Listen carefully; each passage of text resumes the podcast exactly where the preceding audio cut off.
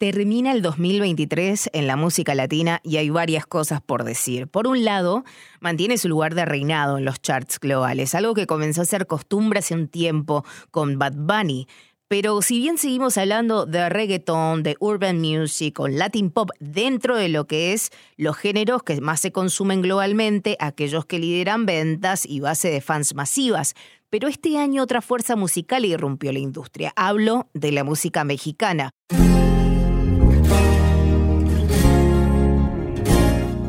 Hablo de esto no porque sea especialista, sino porque ha sido la música mexicana la que regresa después de décadas a los charts globales y en algunos casos aparece por primera vez en las listas históricas de Billboard, Rolling Stone Magazine y Spotify Global.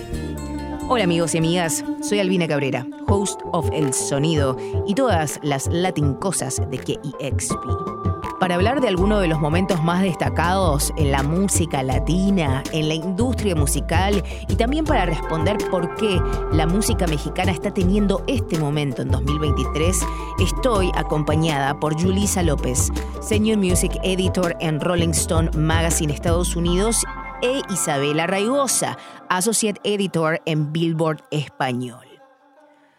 Si bien para muchos esto es un nuevo trend o fenómeno, Isabela escribió junto a Griselda Flores en mayo de este año para Billboard Español el artículo Mexican Music Isn't Having a Moment, It's a Movement, que significaría la música mexicana no está teniendo un momento, sino que es un movimiento, donde escribe que si bien este género logra nuevas victorias, como por ejemplo que dos canciones de regional estén en los primeros cinco puestos del Hot 100, esto lleva más de un siglo de gestación desde que la música mexicana se empezó a globalizar aún más eh, en estos tiempos recientes, eh, especialmente a partir del 2022, ha habido mucho debate dentro de, la industria que han discutido sobre el nombre regional y música mexicana.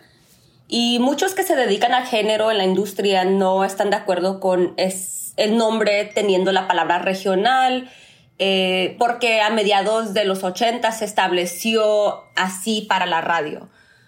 Y no es una representación correcta para, para muchos llamarlo regional, o que hoy vemos una mezcla de estos subgéneros que consisten del corrido, la música sierreña, la beliqueada, e, etc.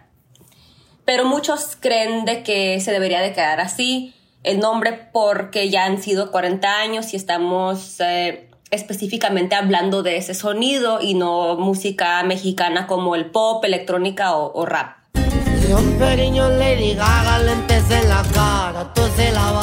Si bien las victorias son muchas, la presencia de este género en los premios internacionales a la música no fue la esperada para este año.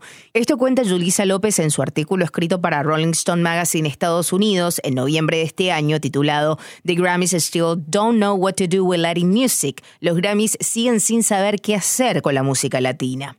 Que creo que se está viendo montones de artistas sea Carol G con Peso Pluma, sea Jay Cortez con Iván Cornejo, este, creo que todavía falta, ¿no? Como al, más, más allá de los artistas, este, para el resto de la industria. Este, creo que eso lo vimos este, con los Grammys, por ejemplo, y creo que fue en los dos, en los Latin Grammys, también como en, en los Grammys gringo. Este, a mí me, me pareció muy raro, ¿no? Que en, en los Grammys gringo yo pensé que Peso Pluma iba sin duda este, en la categoría de, de, Best New Artist, tuvo creo que de los años más grandes ¿no? en, de, de, cualquier artista. Este año tuvo un año que verdaderamente fue como que rompió un montón de records y, y, su historia como artista mexicano. Este, y, y, me sorprendió eso, ¿no? De ver de que creo que para los, especialmente para los Grammys gringo, este, todavía creo que la música latina, aunque son tantos géneros, todavía lo ven bastante como solo ahorita este reggaetón o música urbana o música más este, quizás en el, en el mundo pop. Este, y todavía como que no han entendido ¿no? que esto también es una parte súper grande este, que va, va creciendo um, a, a, un nivel este, cultural y tam como también este, comercial. Este, y en los Latin Grammys también, me, creo que mucha gente se sorprendió no ver más este, nominaciones para, para artistas que, que vienen este, formando ¿no? todo lo que es la, la música mexicana. Este, entonces creo que falta bastante, creo que quizás el año que venga, creo que hay más discos que van a estar elegibles ¿no? para, para las nominaciones. Este, espero que, que la gente le dé su lugar por supuesto que hay muchas canciones en el firmamento de la música mexicana y sus fusiones que explican este año en la música latina. Yo voy a elegir la colaboración entre Peso Pluma y Carol G, la canción Culona, por supuesto.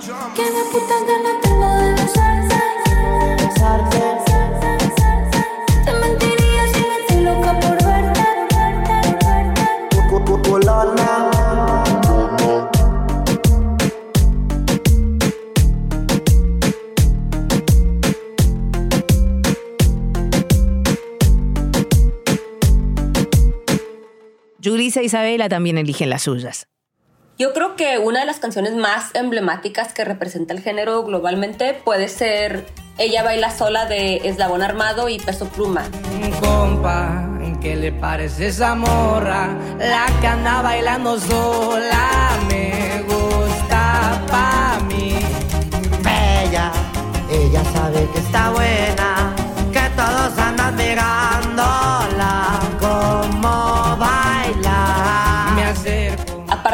Romper un montón de récords, como recientemente convirtiéndose en la canción de música regional en alcanzar mil millones de reproducciones, o sea, one billion, en Spotify, eh, pues significa nuevas cuotas para, para el movimiento. Y en esa canción, ah, que también se ha tocado en vivo en muchos medios de mainstream, como The Tonight Show starring Jimmy Fallon, los Latin Grammys y más allá. Entonces ya ha penetrado la cultura mainstream americana y pues globalmente, quien dice internacionalmente. Eh, además, ha encajado mucho con hasta los playlists de reggaetón, que es una peculiaridad muy distinta. Pero también en la, la esencia de la canción es muy bailable, la letra de Pedro Tobar, que es el líder y el compositor de Eslabón Armado, es muy juguetona, pero también es encantadora por su uso de jergas que aún más también representan la cultura mexicana y descendientes de mexicanos. Estoy con, con Isabela en esto. Creo que ella baila sola fue un momento súper grande. Este, fue la canción este, que escogimos como la canción número uno en Rolling Stone de las mejores canciones del 2023, este, por todas las mismas razones que ha dicho ella. Em, creo que fue una canción que yo no se oía por todos lados, especialmente en, en Nueva York, donde vivo yo. Este, eso estaba ah, pasabas la, las tiendas, pasabas los carros y, y, pasabas el parque y ella baila sola estaba por absolutamente por todos lados. Este, pero también creo que la canción Un por ciento con Grupo Frontera y, y, y Bad Bunny para mí también fue de estos momentos, como había comentado antes, de, de, ver esas colaboraciones entre artistas, ¿no? De ver cómo el mundo de, de la música mexicana, el, el mundo del, este, de, de, la música urbana se van fusionando y cómo van saliendo cosas este, que, que son un poco inesperadas. Me queda un por ciento y lo usaré solo para decirte lo mucho que lo siento. Y esa, también, esa canción también fue la que llegó a number one en, en, Spotify, también como ella baila solo, creo que fueron tres canciones este año este, que, que hicieron eso en el, en la música mexicana. Este, y fue un momento bastante global que creo que enseña ¿no? cómo, cómo va el crecimiento de este género. Borracho, tu me metí. Baby, ya, ya sé que a ti te va bien, que de mí tú no quieres saber. La música mexicana se volvió global no solo por ser una nueva expresión que interpela a la juventud mexicana y a la diáspora al tocar, por supuesto, una fibra emotiva clave que los conecta con su tradición, con su cultura, con sus familias, sino que también ha regresado el formato banda con instrumentación a los escenarios masivos. Y eso hacía mucho que no pasaba después de años de solistas y pistas sobre el escenario. Yulisa apoya la moción, Sí, mira, yo soy súper fan del reggaetón, de la música urbana, de la música pop, y siempre creo que me ha frustrado un poco la crítica de que, eh, que viene, creo yo, de una mentalidad quizás más rockista, que es que eh, esos artistas, esos productores es, no tocan instrumentos, eso no es música, este, que yo eh, no estoy de acuerdo para nada, yo pienso que la música se puede hacer de cualquier forma con tal que, que conecte con, con, gente, este, creo que todo vale. pero sí aprecio mucho ¿no? que, que la música mexicana viene de una tradición que lleva décadas y años y que este, viene de una fundación bastante tradicional este, y que estamos hablando de artistas, en muchos casos, artistas bastante, bastante joven que te tocan requinto, te, te tocan trompeta, este, que, que entienden ¿no? de, cómo hacer este, arreglos que, que pueden ser pop, también como pueden ser bastante tradicional. Y eso creo que hay que apreciarlo mucho, ¿no? En, en, en cómo va surgiendo este, este género. E Isabela también complementa. Pues como cultura hemos visto el reino del reggaetón dominar la música latina fácilmente por 10 años. Y luego en este nuevo milenio vimos el reggaetón y la música urbana convertirse en un sinónimo del pop latino o música latina. Y hubo un momento cuando los críticos decían que aunque la música latina está dominando, no hay mucha representación que en español, que el, pues el género era el reggaetón y el trap latino. Pero ya cuando llega la música mexicana, eh, especialmente pues en estos dos años, eh, en el Billboard Hot 100, vimos que, que de repente Peso Pluma ya tenía que como cinco temas en el Billboard Hot 100 que en abril, en marzo. Y eso nunca se había visto del, del género. De, de hecho, en la existencia del chart. De, de hecho, la primera canción de música regional mexicana que entró en ese chart eh, fue con uh, Cristian Nodal y Gera MX, que fue en el 2021. Y el chart tiene existiendo ya 65 años. Y la música mexicana como género ya tiene pues más de 100, 150 años. Y también hay un artículo que quiero destacar que una, pues una de mis jefas, Leila Cobo, ella escribió un buen, sobre un buen tema que habla de la sobresaturación del género urbano, que la gente estaba como que deseando algo diferente a quizás pues los instrumentos en vivo que se convirtieron pues como una forma de una frescura para la gente. Pero también por otra parte está Pizza Rap y Shakira con volumen 53.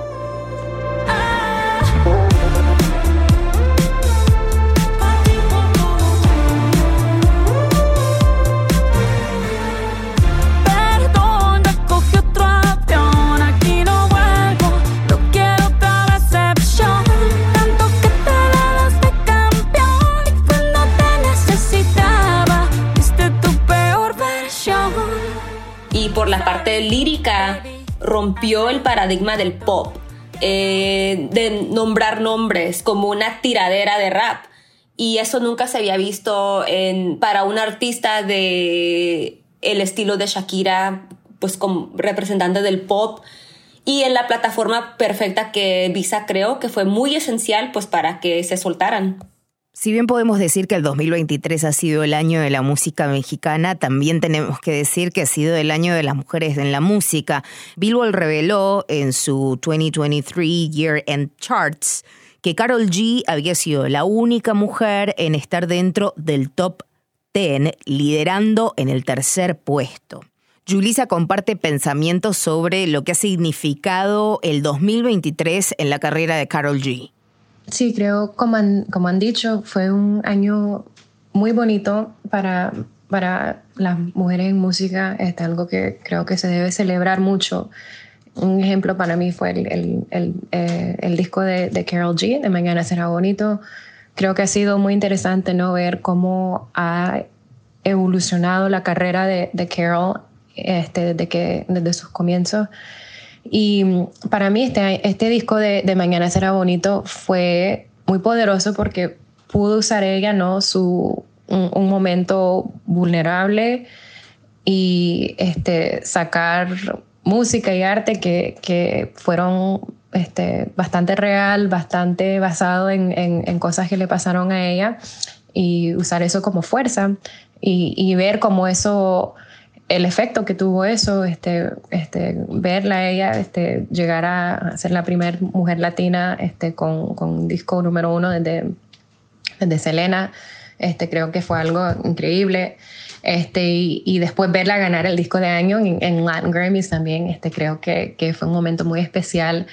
Y en los Latin Grammys no, no solo fue Carol, este, creo que Laura Pausini, quien, quien la, celebraron como la, la, persona del año este, en, en, el, en, la ceremonia este año, este, ella lo llamó ¿no? como un año de mujeronas, porque también vimos este, que, que todas las categorías grandes, ¿no? que casi siempre van a hombres, este, vimos a Natalia Laforcada, vimos a Julieta Venegas, vimos a Shakira, este, mujeres de todos géneros, ¿no? Que, que, pudieron tener este, este momento este, donde creo que, que todo mundo este, ¿no? estaba mirando este, cuánto, cuánto hicieron y, y cuánto, eh, no, bueno, poder celebrarlas ¿no? en, en, en la música.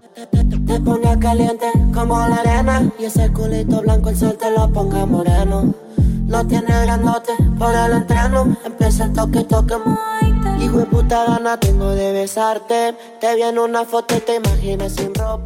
Por primera vez en cuatro años vimos a Bad Bunny no tenerla tan fácil en el dominio de la música latina.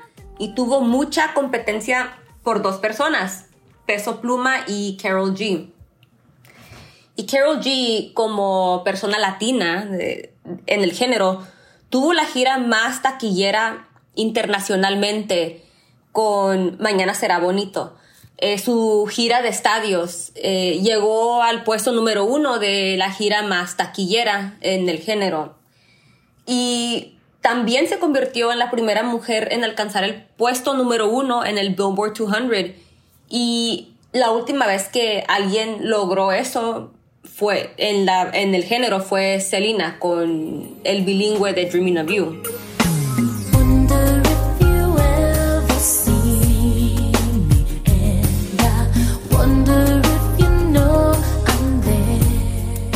Además, este año, eh, por primera vez vimos a mujeres ganar dentro de las cuatro categorías de los Latin Grammys. y eso nunca había pasado desde que se fundaron los Latin Grammys en el 1999, que son eh, grabación del año, canción del año, disco del año y, perdón, álbum del año y, y mejor artista, que fue Carol G, que se ganó por Mañana será bonito, Shakira con la canción con Visa Rap Natalia Laforcade con grabación del año y Joaquina Mejor Artista. Y pues eso también es simbólico que las mujeres también están alcanzando nuevas cuotas este año y eh, por fin están ah, recibiendo pues sus flores, como quien dice, están facturando. Eh, y eso es bonito, ¿verdad? Que, que este año por fin vemos mujeres hacer historia de esa manera.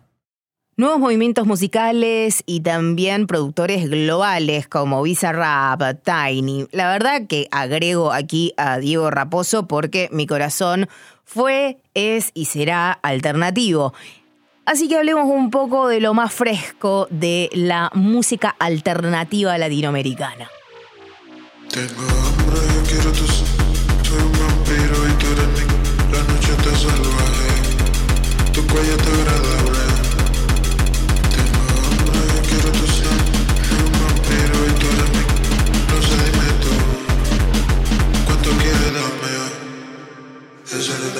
Bueno, yo siento que yo viviré mucho con productores este, que querían tratar experimentos interesantes este año. Entonces, en eso incluyo a Diego Raposo, este, un productor de la, de la República Dominicana que creo que ya desde hace tiempo no, no, nos ha enseñado como una visión que, que, se siente como que viene del futuro. Este, lanzó un disco este año que, que me pareció súper, este, me pareció como totalmente diferente a todo lo que está afuera ahora y que y que se siente como muy de él, ¿no? Este, se siente como algo que solo él pudo haber hecho. Este, y después como el, la versión como más mainstream de eso para mí fue el disco de, de Tiny, de, de, de, Data, que me encantó. Este, Tiny es un, un, productor que está produciendo música de reggaetón desde los 15 años este, y, y lo hemos visto, ¿no? Como su trayectoria este, y, y, ver como esto como un proyecto final, ¿no? De, todo lo que ha hecho, este, de todo este, lo que su música influye, ¿no? En, en, en, toda la música latina. Este, este me parece un disco completamente brillante, ¿no? Que, que aún él pone a hacer ciertos artistas cosas que creo que jamás se ha visto. Por ejemplo, Sech, por ejemplo, de, el cantante de Panamá, está cantando como una, en una canción como casi emo rock. Este, vemos a, Bad Bunny haciendo como pop electrónico. Este, y me pareció, este, eh, creo que es el disco que más escuché este año.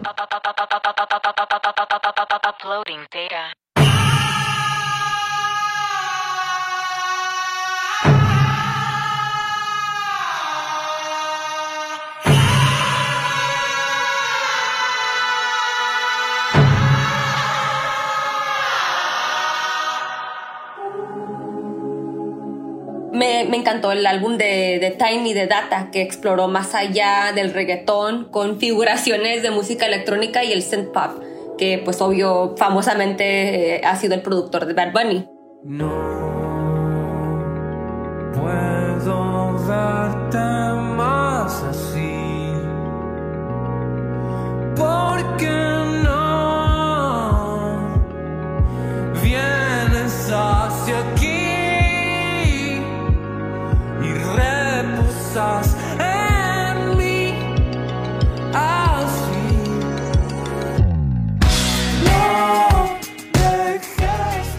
KXP tuvo un showcase este año, em, El Sonido Live, este, donde aprendí de, de, muchos, muchos artistas, este, y uno de mis favoritos este año fue Usted Señálemelo de, de, Argentina, este, que sacaron el disco Tripolar, que, que también me, me, encantó y lo que me, me, me, gusta mucho de la música de ellos es cómo pueden fusionar, ¿no? Este, como la, la herencia de, del rock argentino, ¿no? Con, con sonidos nuevos, este, con, con, este, con sonidos casi pop en, en cierto momento. Este, y me parecen que son unos chicos que, que eh, me interesa mucho lo que, lo que están haciendo y, espero este, que, que, sigan adelante. Está Gale de Puerto Rico que lanzó su álbum debut, Lo que no te dije. Y la vi en vivo en este verano y me fascinó. Tiene una onda tipo Riot Girl con pop, recordándome de la década noventera.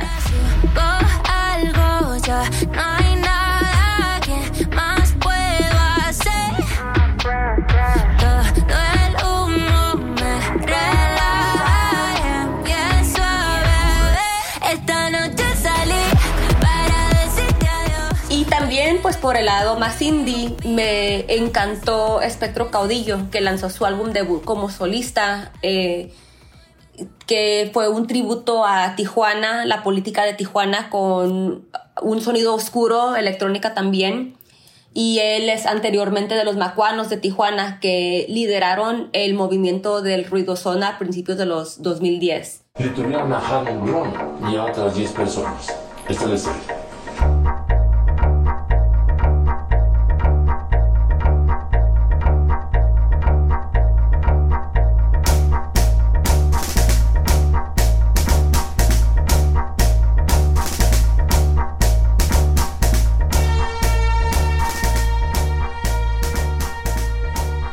Muchos momentos fueron especiales en 2023 dentro de la música latina, realmente muchos.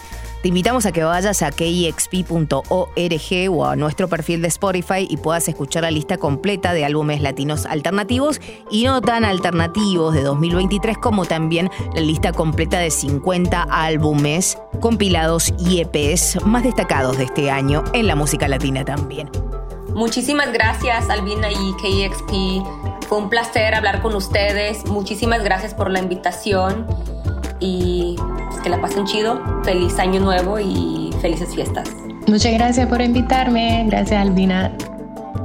Y así se va otra Roundtable con lo mejor del año, esta vez acompañada por Julissa López, Senior Music Editor en Rolling Stone Magazine Estados Unidos, e Isabela Raigosa, editora asociada en Billboard Español. Mi nombre es Albina Cabrera, Latin Partnerships and Editorial Manager aquí en KXP y host de El Sonido, el show y también el podcast. Nos encontramos la próxima. Que arranquen muy bien el año.